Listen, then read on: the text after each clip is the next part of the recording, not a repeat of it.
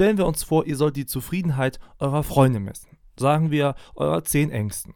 Eine ganz schön anspruchsvolle Aufgabe, oder? Immerhin ist Zufriedenheit ja ein ziemlich krasses Phänomen. Auch äh, wenn es eure Aufgabe wäre. Wie würdet ihr denn jetzt vorgehen? Was habt ihr für Möglichkeiten, um diese Herausforderung sinnvoll anzugehen? Und würdet ihr diese Methode auch anwenden, wenn ihr die Zufriedenheit aller Deutschen bestimmen solltet? In der Forschung unterscheidet man zwischen quantitativer und qualitativer Vorgehensweise.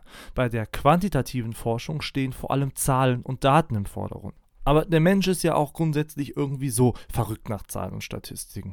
Vor allem seitdem er in Gesellschaften lebt, zumal in unserer gegenwärtigen.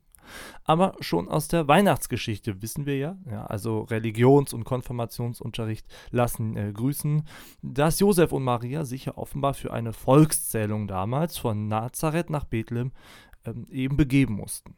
Seitdem versuchen Menschen immer wieder und weiter, egal ob Herrscher, Politiker oder Forscher, die Welt, in der wir leben, mit Daten, Zahlen und mathematischen Modellen abzubilden.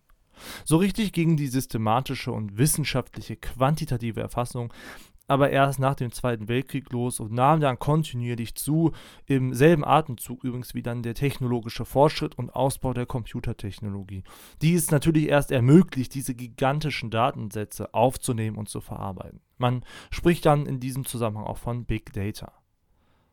Quantitative Methoden untersuchen, beispielsweise in der Sozialforschung, dann überwiegend die zahlenmäßige Häufigkeit eines sozialen Phänomens und versuchen, einen statistischen Zusammenhang mit anderen Faktoren herzustellen. Man kann zum Beispiel versuchen, die Zufriedenheit von Menschen mittels einer quantitativen Analyse zu bestimmen.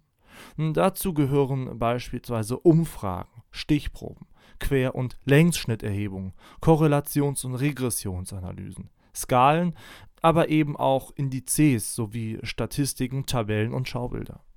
Es gibt also eine ganze Menge an Möglichkeiten, um ja so Daten und Zahlen zu erheben. Man muss dann je nach Forschungsfrage und Richtung eben die geeignetste auswählen. Was könnte man denn jetzt sinnvollerweise benutzen, um die Zufriedenheit von Menschen zu messen? Etwa, ja, indem man äh, beispielsweise eine Skala auswählt, auf welcher sich dann die jeweiligen Freunde einsortieren sollen. Von keine Ahnung, äh, 1 sehr zufrieden bis 6 extrem unzufrieden, also wirklich sehr unzufrieden. Nun, das ist eine Möglichkeit. Der entscheidende Vorteil von quantitativer Forschung besteht aber ohne Zweifel darin, dass man damit eben extrem großflächige Phänomene ja, gut beschreiben kann, was bei der qualitativen Forschung häufig ein Problem darstellt. Daten und Zahlen sind in unserer Welt ja in Massen vorhanden. Wir produzieren sie tagtäglich und sie können eben leicht, günstig und preiswert verarbeitet werden. Doch alles lässt sich mit Daten eben nicht ja, herausfinden. Gerade menschliches Verhalten ist nicht immer leicht mit quantitativen Analysen abzubilden.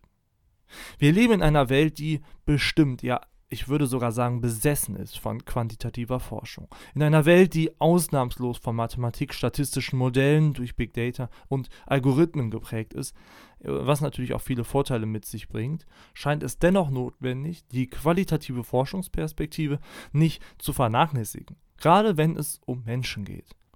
Denn wie gut kann man denn wirklich den Menschen mit Zahlen und Daten als ein sensibles Individuum wirklich beschreiben? Ja, das muss natürlich jeder für sich selbst wissen. Auf jeden Fall aber existieren auch noch andere Optionen, die eben nicht vergessen werden sollen.